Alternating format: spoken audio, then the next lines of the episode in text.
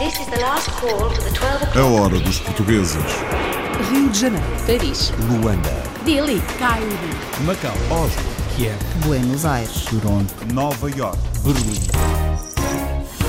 Há quem diga que é uma das praças mais bonitas do mundo, a Grande Place, em Bruxelas. A responsável pela conservação é portuguesa. A praça foi inscrita na lista do Património Mundial com dois critérios. Um é a qualidade da arquitetura. A praça foi reconstruída após o bombardeamento de Luís XIV. Foi reconstituída no estilo barroco tardío. E o segundo critério é o local de mercado. Era uma passagem no centro da Europa Portuguesa, arquiteta e zeladora da praça, que é o cartão de visita de Bruxelas.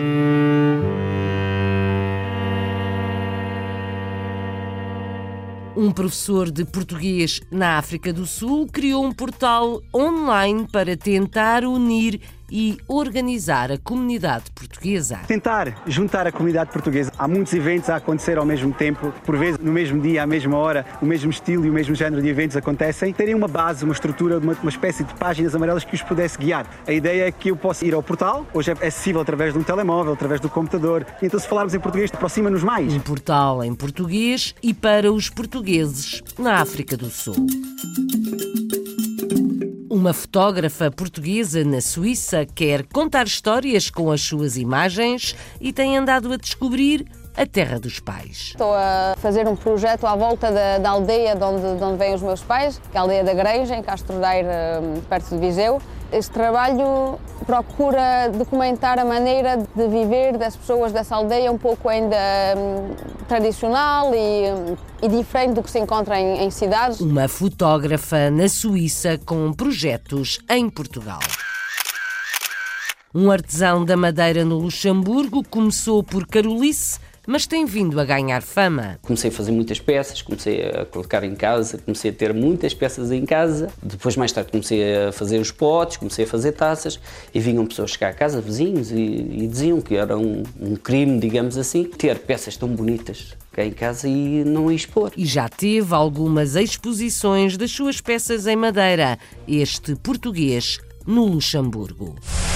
A fama dos pastéis de nata na Austrália tem crescido e há mais duas portuguesas a alimentar a guludice. O feedback tem sido ótimo. Uma- há uma curiosidade muito grande. Quem não conhece, adora. Quem já conhece, compara muitas vezes, às vezes com Portugal. E vem dizer assim: os vossos são melhores que em Portugal. A loja chama-se Saudade e vende pastéis de nata em Adelaide, na Austrália. É o primeiro fast food de comida portuguesa num centro comercial no Brasil e a receita tem sucesso. A coisa que as pessoas pensavam, ah, eu não vou lá no português porque é caro. Aqui não, eles chegam e veem que não é caro, porque a gente fez um custo-benefício bem bom. É a primeira loja de shopping nesse perfil. A gente não perdeu aquela essência é, portuguesa que é atender como se a pessoa estivesse chegando na, na sua casa. A gente recebe. Tradições portuguesas à mesa, adaptadas a um centro comercial em São Paulo. A receita não é portuguesa, mas o segredo sim.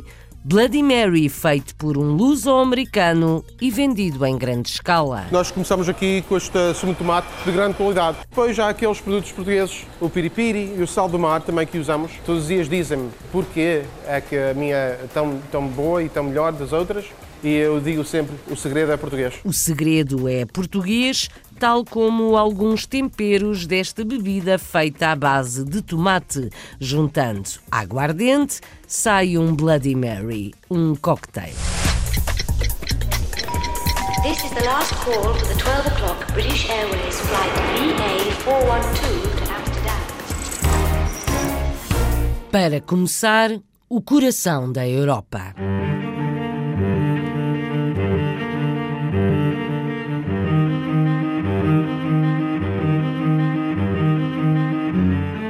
Uma arquiteta portuguesa na Bélgica é a zeladora do património mundial da Grande Place em Bruxelas. Paula Cordeiro vive na Bélgica há 30 anos e trabalha na autarquia da capital. Até há pouco tempo havia um português a viver na praça que é considerada uma das mais bonitas do mundo, Carlos Pereira. Chama-se Paula Cordeiro, é portuguesa, arquiteta e trabalha na Câmara Municipal de Bruxelas, na direção do património.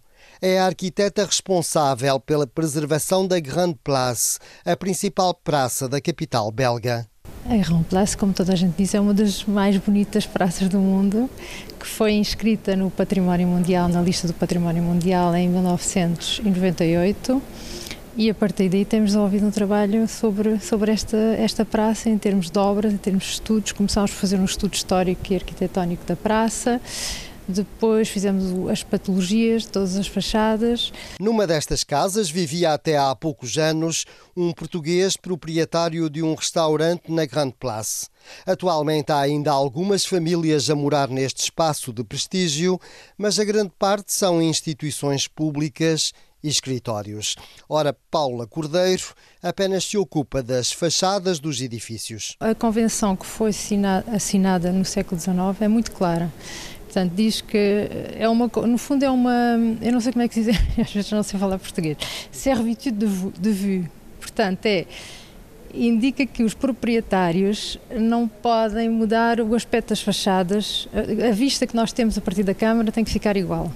Portanto, é isso que quer dizer, no fundo foi, foi estabelecido isso. Portanto, nós só intervimos em relação às, hum, às fachadas. E, no entanto, isto foi no século XIX, só, só existiu a lei de, de, de classificar as casas em 1936. Portanto, isto foi um, um, Presidente da Câmara que foi bastante visionário para o tempo dele de, de se preocupar tanto com o património, porque senão a, a imagem da Grande Praça não teria chegado aos nossos dias como ela é agora. O trabalho de Paula Cordeiro é importante, não apenas para cumprir a Convenção Municipal, mas porque a praça está classificada há cerca de 20 anos na lista do Património Cultural da Unesco. É, pois, visitada por milhões de turistas. A praça foi, foi inscrita na lista do Património Mundial com dois critérios. Um é a qualidade da arquitetura, portanto, a praça foi reconstruída imediatamente após o bombardeamento do Luís XIV e foi, foi reconstituída no estilo um, barroco tardio. Portanto, é a qualidade da arquitetura. E o segundo critério é o local de mercado, porque era o centro, era, era uma passagem no centro da Europa em termos de, de mercado e de, de, de atividade comercial, Bruxelas. Apesar de estar na Bélgica desde 1989, Paula Cordeiro mantém uma forte ligação com Portugal, o país onde nasceu e onde se formou? Eu nasci em Portugal, sou da Almada, fiz os estudos de arquitetura na, na Faculdade de Lisboa e vim para cá em outubro de 1989, faz agora 30 anos este ano, para fazer um mestrado em conservação do património, porque sempre foi uma área que eu me interessei muito como arquiteta de, de fazer a conservação dos edifícios. Portanto, estive a estudar em Leuven, no Centro Ramon Lemaire, que são, é um ano de estudos, e depois fiz um mestrado de dois anos. E depois decidi um bocadinho ver como é que se trabalhava em Bruxelas, como é que os gabinetes de arquitetura funcionavam e tive a oportunidade, cinco anos depois, de entrar para a Câmara de Bruxelas, para o Departamento de Património que foi criado nessa altura e que adorei trabalhar na Câmara e a experiência e principalmente porque estava diretamente ligada à área em que tinha estudado. O número de turistas que anualmente visita a Grande Place aqui em Bruxelas contam só os milhões. Mas agora ficam a saber que a preservação da Grande Place está a cargo de uma arquiteta portuguesa. É Paula Cordeiro, de Almada, arquiteta responsável pela conservação do património da Grande Place em Bruxelas.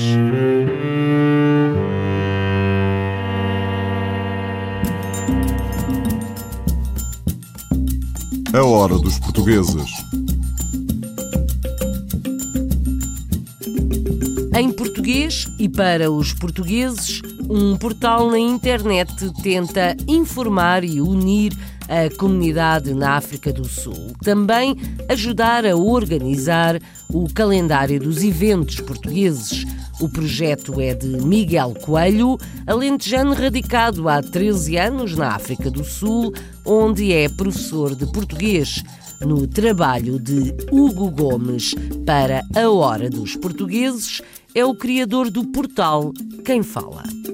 Olá, uh, o meu nome é Miguel Coelho, sou português, sou natural de Moura, uh, vivo na África do Sul há 13 anos e sou professor de português aqui. Esta aventura começou há exatamente 13 anos atrás, jovem licenciado, com poucas oportunidades em Portugal, decidi concorrer e experimentar uh, trabalhar noutro país. Ah, na altura, a África do Sul surgiu, era uma experiência aliciante e era uma oportunidade de conhecer outro país, outras culturas. E como sempre alicei um pouco mais e sair da nossa zona de conforto, acabei por concorrer e disse à minha mãe na altura que era só por um ano e hoje já são 13 e facilitou bastante a minha vida, até porque, entretanto, casei, eh, tive dois filhos já nasceram aqui, estudam aqui, eh, tenho a sorte do meu filho mais velho estar na escola onde eu trabalho. É um grande privilégio poder tra trabalhar na mesma terra com a minha mulher, que seria impensável em Portugal enquanto professor contratado na altura. Bem, os meus primeiros desafios uh, estão relacionados com a a barreira linguística, acima de tudo, porque o inglês é um pouco diferente daquilo que nós estamos habituados, da, da televisão, das séries,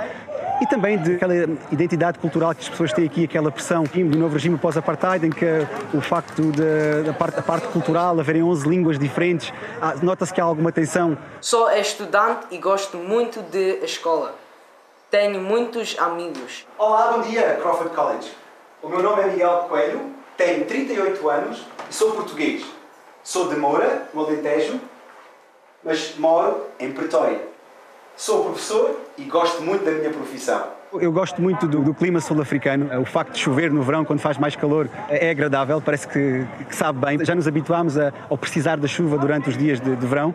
Os invernos aqui, ao contrário do que as pessoas pensam, são um pouco são frios. A ideia de criar o website, o portal da comunidade portuguesa, porque a ideia surgiu há algum tempo atrás, em parceria com um colega meu, aqui da África do Sul, luso-descendente. Então o nome do portal é o My PT Portal, o meu portal português. A ideia partiu de uma necessidade, ou seja, uma das necessidades que eu senti quando cá cheguei, que era procurar uh, um restaurante português, uh, se eu preciso de um mecânico para arranjar o meu carro, ou seja, tentar juntar a comunidade portuguesa, que eu penso que está muito dividida na África do Sul. Há muitos eventos a acontecer ao mesmo tempo, por vezes no mesmo dia, à mesma hora, o mesmo estilo e o mesmo género de eventos acontecem. Terem uma base, uma estrutura, uma, uma espécie de páginas amarelas que os pudesse guiar. A ideia é que eu possa dirigir, ir ao portal, hoje é acessível através de um telemóvel, através do computador. Então, se falarmos em português, aproxima-nos mais. E eu penso que torna-se mais fácil se tivermos alguém que fala a nossa língua e que é da mesma cultura. A ideia do portal foi, foi tentar unir a, a comunidade portuguesa. Começámos em Pretória e em Joanesburgo, mas o objetivo passa por alastrar até outros, outras partes da África do Sul. Qualquer empresa ou nome individual pode se registrar no, no portal, no MyPT Portal. Basta ir ao, ao, diretório, registrar a sua empresa, incluir a, a, sua localização, o seu logotipo, a sua imagem de marca, tem uma pequena mensalidade ou anuidade irrisória, não um valor muito simples, porque queremos que seja acessível a toda a gente. Através de um calendário, as associações podem colocar os seus eventos para que não coincidam porque muitas vezes as associações fazem o mesmo tipo de eventos, o mesmo tipo de festas, no mesmo dia, à mesma hora. Torna-se complicado, por exemplo, para mim, um português que não estou relacionado com, por exemplo, com a Casa da Madeira, ou a Associação Cultural Portuguesa Pretória, ou o Marítimo, ou o Sporting, ou o Porto, porque todas elas acabam por se dividir um pouco, na minha opinião. Penso que nos últimos anos as coisas têm melhorado, mas de qualquer forma ainda não estão onde deveriam estar. Que o portal poderia ser uma mais-valia para que os, os, os dirigentes, as pessoas que estão à frente dessas associações, se pudessem juntar e melhorarem o número de pessoas que frequentam este tipo de associações e criassem uma espécie de, de calendário uh, de, de eventos que façam outro tipo de festas que não sejam as mesmas nos mesmos dias, às mesmas horas. Basicamente é isso. Então, o nosso objetivo no futuro muito próximo é alargar o número de empresas que sejam divulgadas. Damos algum apoio às associações sem fins lucrativos em que possam fazer parte do nosso portal de uma forma gratuita e nós tentamos divulgar o trabalho que elas estão a fazer. É também uma forma de contribuição para a comunidade portuguesa. A longo prazo, alargarmos o nosso, o nosso MyPT Portal para cidades como Durban, Cape Town, tentar que essas empresas façam parte também desta diretoria. Era importante que todas a, toda a comunidade estivesse ligada e soubesse onde, onde, onde, onde, onde poderá aceder para saber o que está a acontecer na comunidade portuguesa. MyPT Portal é o nome do portal criado pelo professor Miguel Coelho, na África do Sul, um site em português e para os portugueses no país.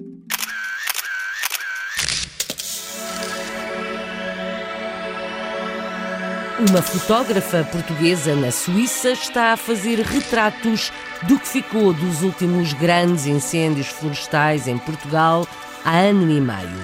Carla da Silva tem também um projeto na Aldeia dos Pais, em Castro de Aire, mas do que gosta mesmo é de ver mundo. Recentemente acompanhou uma missão solidária a um país africano e conta que aprendeu muito. Vamos conhecê-la com a Guia da Hora dos Portugueses na Suíça, Vanessa Santos. Tudo começou numa viagem que Carla fez a Paris, ainda adolescente. Os pais emprestaram-lhe uma máquina fotográfica para retratar as férias e a partir daí nunca mais a largou. Eles tinham uma máquina ainda de rolo, uma máquina uma compact, muito básica, e eu comecei a brincar com aquilo e eu é que tirava as fotos todas e, e depois uh, mandei-as revelar e, e, quando vi aparecer as fotografias fiquei apaixonada com, com, com a, a, maneira de fazer e de ver e, e as possibilidades que oferecia uma câmara tão, tão simples. Vi que dava para fazer muita coisa e a partir daí continuei a. Eles deixaram-me essa tal câmara e também me lembro de ter pedido uma vez ao meu pai uma máquina fotográfica que ele me ofereceu aos meus 18 anos. E a partir daí comecei a tirar fotos com muito mais frequência e interessei-me pela, pelas técnicas, pelos fotógrafos, sim, pela cultura fotográfica e desde aí não deixei mais tirar fotografias. A oportunidade de estudar fotografia surgiu em Londres, a cidade onde Carla sempre sonhou estudar. Queria ir tentar um, uma experiência a Londres. E então, quando vi essa, essa formação, fiz o que, o que era preciso, mandei um portfólio, mandei uh, os meus trabalhos uh, e, e consegui entrar. E lá fui eu. Foi na cidade de Londres que descobriu que era a fotografia urbana que mais lhe despertava interesse. O que me apaixona mais é a espontaneidade, é, é contar histórias, histórias que, que, que acontecem no, no, dia a dia e tentar criar imagens que contem, contem histórias e que, e que falem da, da, da sociedade em, que, em qual vivemos. Tenho sempre uma câmera no saco e, e é o que me permite perceber melhor o que, o que vivo, o que, por onde passo, o que vejo e, e transmitir isso também uh, depois através das fotografias que, que, tiro. Qual foi assim o projeto que mais te deu gozo realizar? O mais recente foi uma foi agora há pouco tempo uma reportagem que fiz para uma ONG acompanhei a, a ONG a uma viagem a Djibouti e tive de documentar a ação deles lá e, e, o que é que se passava. Era uma, uma ONG que tratava de educação, o que é um tema que, que, me interessa muito também e por isso foi mesmo uma experiência incrível. Foi um, como um sonho, mesmo trabalho que gostaria mais de fazer e de poder assim viajar e tirar fotos e trazer imagens que que testemunhem do que, do que se passa noutros sítios do que, e que, que, possa, de uma maneira ou de uma outra, sensibilizar as pessoas também ao, ao que, que ainda está mal. E também em Portugal, estou a, há vários anos agora a, a, fazer um projeto à volta da, da aldeia de onde, de onde vêm os meus pais, que é a aldeia da Granja, em Castro Daire, perto de Viseu. E um, esse, esse trabalho procura documentar a maneira de de viver das pessoas dessa aldeia um pouco ainda um, tradicional e, hum, e, diferente do que se encontra em, em cidades. Um também que a, em que estou a trabalhar à volta de, dos incêndios todos que houve em Portugal e uh, estou a, a, tirar fotos de, de, do que esses das consequências desses incêndios uh, meses ou anos depois. E, uh, isso agora, esses últimos anos, ainda me, me, leva a viajar mais para Portugal, a voltar eh, várias vezes ao ano, que é para poder uh, avançar nesses projetos e, e continuar. Vive na Suíça, mas vem várias vezes por ano fotografar a Portugal. Carla da Silva tem 28 anos e é fotógrafa.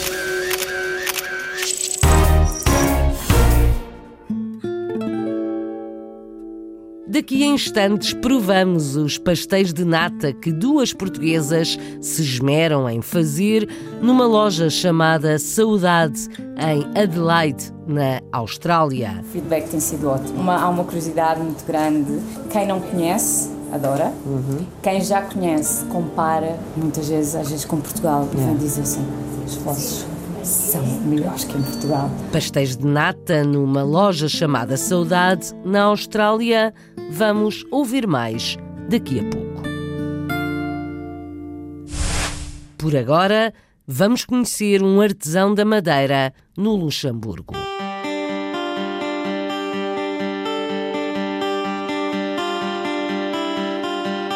Um português no Luxemburgo dá nova vida a pedaços de madeira que transforma em objetos de arte. Nuno Quintino trabalha com madeiras há vários anos, mas só no ano passado começou a dar forma a taças, suportes de velas, potes ou jarras. Algumas peças demoram muitas dezenas de horas a fazer e roubam horas de sono ao português que Joana Tiago Reis foi conhecer. Nuno Quintino é natural do Sobral de Monteagraço, mas é no Luxemburgo que vive há sete anos. Apesar de estar habituado a trabalhar com madeiras, só há cerca de um ano começou a transformá-las em peças de arte. Eu estou cá há cerca de sete anos. Eh, toda a minha vida trabalhei na, na madeira, eh, só que há cerca de um ano e três meses, sensivelmente, comprei um torno e comecei a fazer pequenas peças, pequenos bibelozinhos, eh, peças para velas. Comecei a fazer muitas peças, comecei a colocar em casa, comecei a ter muitas peças em casa. Depois vinham cá pessoas depois, mais tarde, comecei a fazer os potes, comecei a fazer taças e vinham pessoas chegar a casa, vizinhos, e, e diziam que era um, um, crime, digamos assim, que ter peças tão bonitas cá em casa e não expor. Motivado pela esposa e pelos seus vizinhos, Nuno começou a dedicar as poucas horas que sobravam depois de um dia de trabalho a transformar madeiras em diversos objetos decorativos. Tenho o meu trabalho, tenho uma carga horária já, já grande e faço tipo uma, duas horas por dia à noite e tenho os sábados, domingos, depende do tempo e com, com jeito, com, com um bocadinho de boa vontade e com muita força de vontade, consegue-se. Isto são peças que levam muitas horas. Isto, por exemplo, um pote destes tem cerca de 200 peças, 200, 230 peças.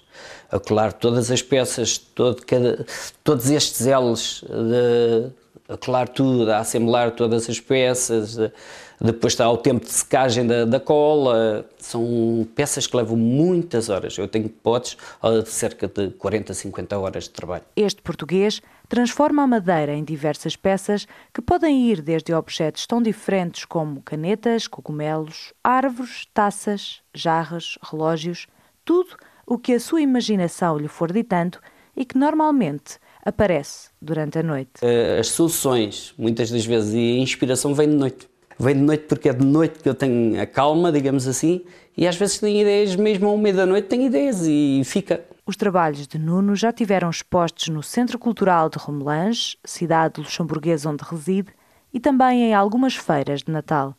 Nuno espera poder vir a expor os seus trabalhos em cada vez mais sítios. A primeira vez que eu fiz, por incentivo de outras pessoas, foi no Centro Cultural em Romelange. E fiz na, numa loja de uma amiga que pronto, produtos portugueses em exposição e fizemos lá uma exposição.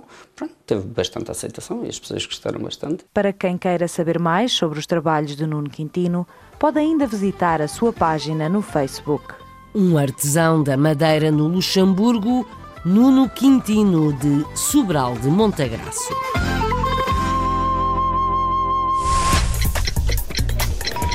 This is the last call for the 12 o'clock British Airways flight VA412 to Amsterdam.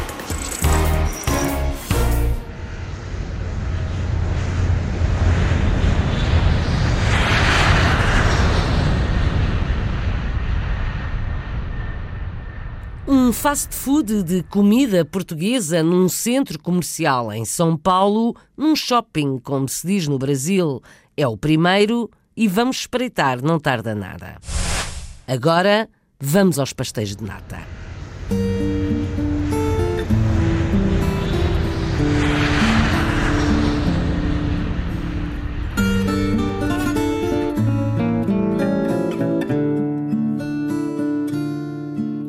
Juntou-se a fome com a vontade de comer. Duas portuguesas na cidade australiana de Adelaide começaram a fazer pastéis de nata, primeiro num pequeno espaço, num mercado, agora já com loja aberta, um café. A ideia surgiu por causa da saudade que sentiam de um pastel de nata genuíno. E os australianos também gostam. A Filipa Borges Santos é a guia da hora dos portugueses na Austrália. Carla Alemão e Mafalda Azevedo com o apoio dos seus respectivos maridos Miguel e João, resolveram mudar de carreira e abrir o já tão famoso café Saudade Portuguese Start. Carla e o seu marido vieram em 2006 para a Austrália, resultado de uma proposta de trabalho. Já Mafalda e o marido vieram em 2013 em lua de mel, mas já com o objetivo de ficarem neste país de boas ondas e de oportunidades.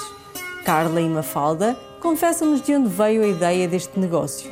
A saudade surgiu, eu diria, há 3, Quatro 3 anos? 4 anos Quatro atrás, em busca de um autêntico pastel de nata. Depois de algumas conversas e da troca de ideias, começámos a trabalhar no projeto e foi com saudades de um autêntico e tradicional pastel de nata que, que toda esta ideia surgiu. Percebemos que havia eh, possivelmente mercado, havia alguns pastéis de nata em Adelaide e, pronto, e no resto do país e as pessoas gostavam imenso do que havia e gostavam imenso do que havia que não era excelente. Portanto, nós pensámos, se calhar, se tiverem o original, pronto, ainda melhor. Da loja pop-up que tiveram no mercado central de Adelaide, até agora o Saudade não foi preciso muito tempo. Perguntámos se foi amor à primeira dentada para os habitantes de Adelaide.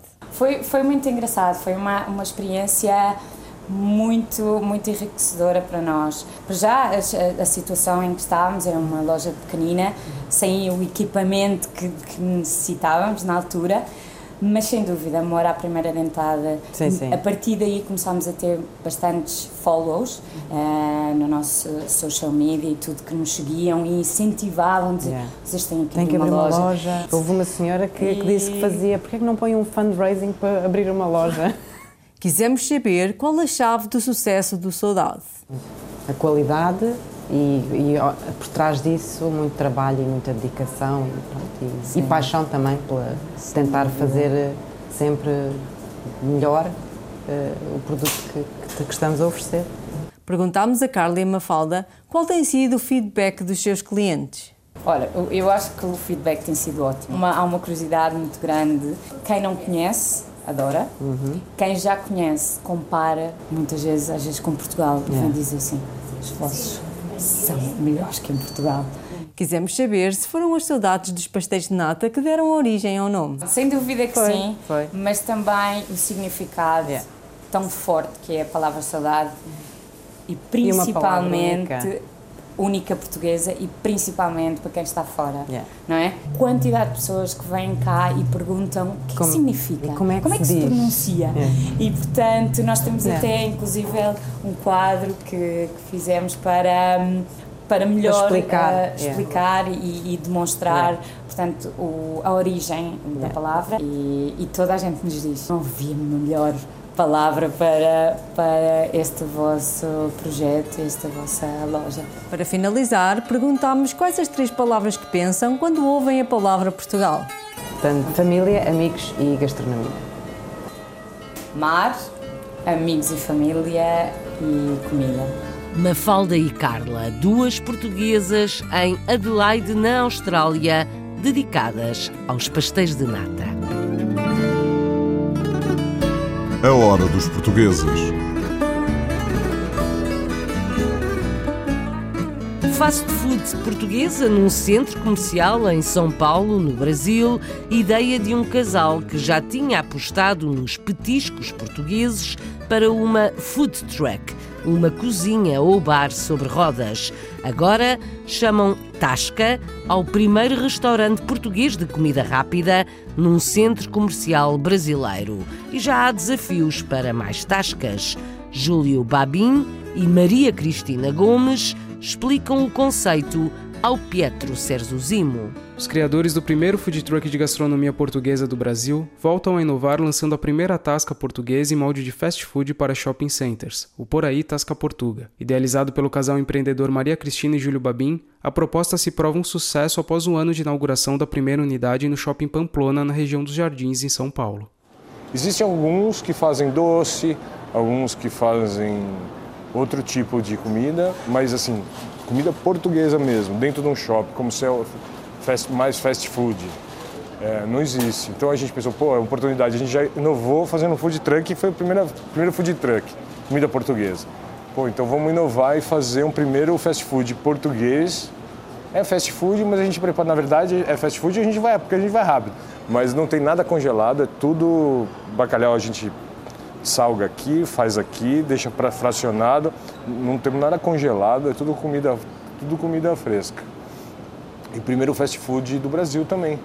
Então a gente montou, agora a gente montou essa do lado e a gente tem alguns convites para ir para já outros shoppings, em outros lugares, mas a gente está indo devagarzinho, um passinho de cada vez. Quando a gente começou com o food truck, a gente ia para, a gente foi para vários lugares. A gente foi para Minas, Rio, é, para vários bairros aqui em São Paulo, e a gente tentava democratizar a comida portuguesa, porque sempre foi vista como algo é, caro e que você só come em restaurante chique, em restaurante grande. Então era meio que selecionado para um público A. A gente tentou democratizar com o food truck, levando sanduíches diferenciados e tudo mais. Igual ao food truck, a gente aqui atende a todos os públicos, porque a gente é, fez uma coisa inovadora, diferente de novo, é, que é abrir para um público chegar. A coisa que as pessoas pensavam, ah, eu não vou lá no português porque é caro. Aqui não, eles chegam e veem que não é caro, porque a gente fez um custo-benefício bem bom. Eu acho que, assim, já são cinco anos, eu acho que a gente está conseguindo agora ter um pouco de retorno de toda essa semente que a gente plantou durante esses anos, porque sempre falo para ela, a gente sempre fez comida portuguesa com, com muito amor, assim, muito, com muita, lembrando nossos antepassados portugueses e sempre com muito amor. Então acho que fazendo desse jeito, acho que o retorno pode até demorar um pouco mais, não só o financeiro, mas assim de falar, pô, olhar e falar, pô, construir uma marca, construir uma, um, um jeito de se fazer comida portuguesa própria, do meu jeito. Então isso daí está acontecendo agora. É a primeira loja de shopping nesse perfil, é, que tem um atendimento familiar, que tem comidinha pequena, é tudo feito rápido e ao mesmo tempo a gente não perdeu aquela essência é, portuguesa que é atender como se a pessoa estivesse chegando na, na, sua casa. A gente recebe, a gente não só é, vende por comida, a gente recebe as pessoas aqui. E a gente adora fazer isso. Então a gente só resolveu ganhar dinheiro fazendo o que a gente gosta. Hábitos portugueses adotados no Brasil com Maria Cristina Gomes e Júlio Babin, os donos da Tasca Portuga, num centro comercial em São Paulo. Servem bacalhau à brás com natas, alheiras e até francesinhas.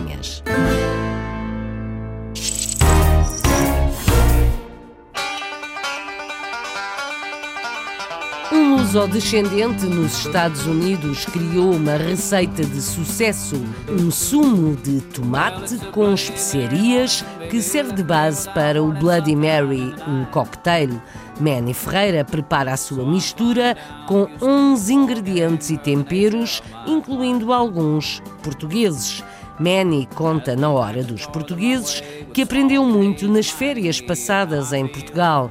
A sua mistura especial já é vendida para vários países.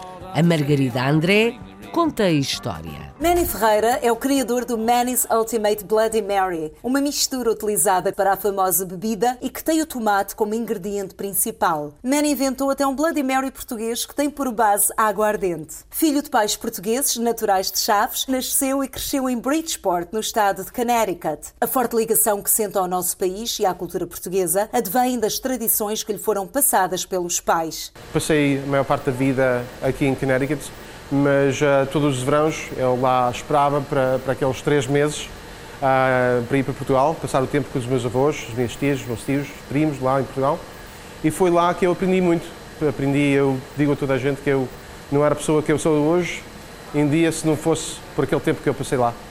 No seu ambiente familiar, as tradições portuguesas são passadas de geração em geração. Dias uh, de domingo com as minhas tias e a minha mãe a cozinhar comidas portuguesas. Eu faço um caldo verde que você nem acredita.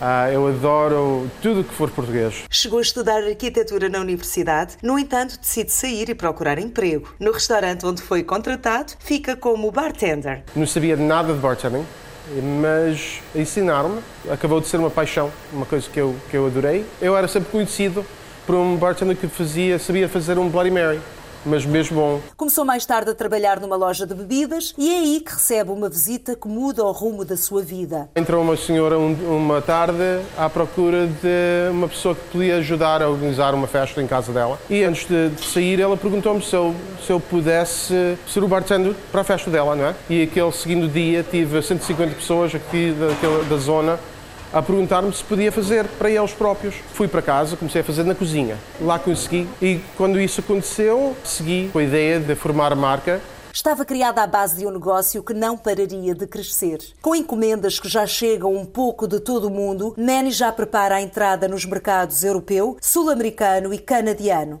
Nós começamos aqui com este sumo de tomate, que já ainda está embalado, não é? Em vez de fazer como outras comunidades fazem, usar pasta de tomate e água, nós usamos um produto de grande qualidade.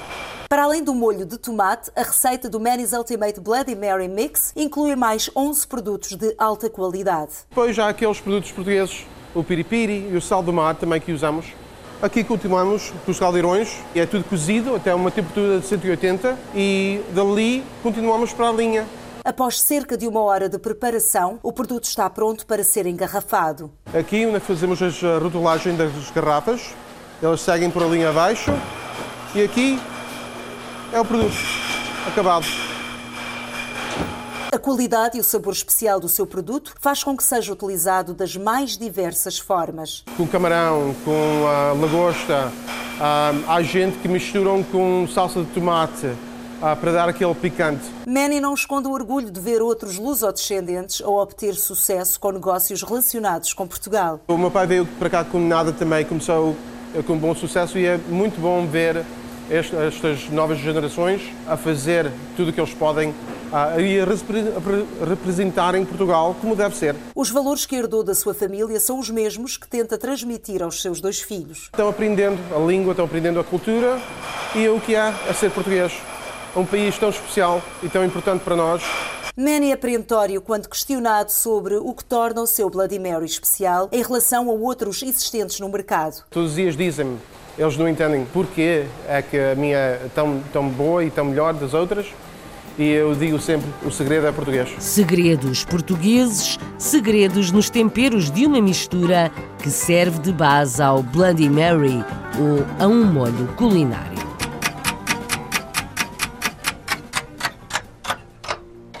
O gosto pelo que é português, o gosto pelas origens, é comum a muitos filhos e netos de portugueses emigrantes. Nesta viagem da Hora dos Portugueses, conhecemos Manny Ferreira nos Estados Unidos, espreitámos uma tasca no Brasil e provámos pastéis de nata na Austrália. Apresentámos ainda um artesão da madeira no Luxemburgo, uma fotógrafa na Suíça, uma arquiteta em Bruxelas e um professor na África do Sul. Pois é, passamos por quatro continentes.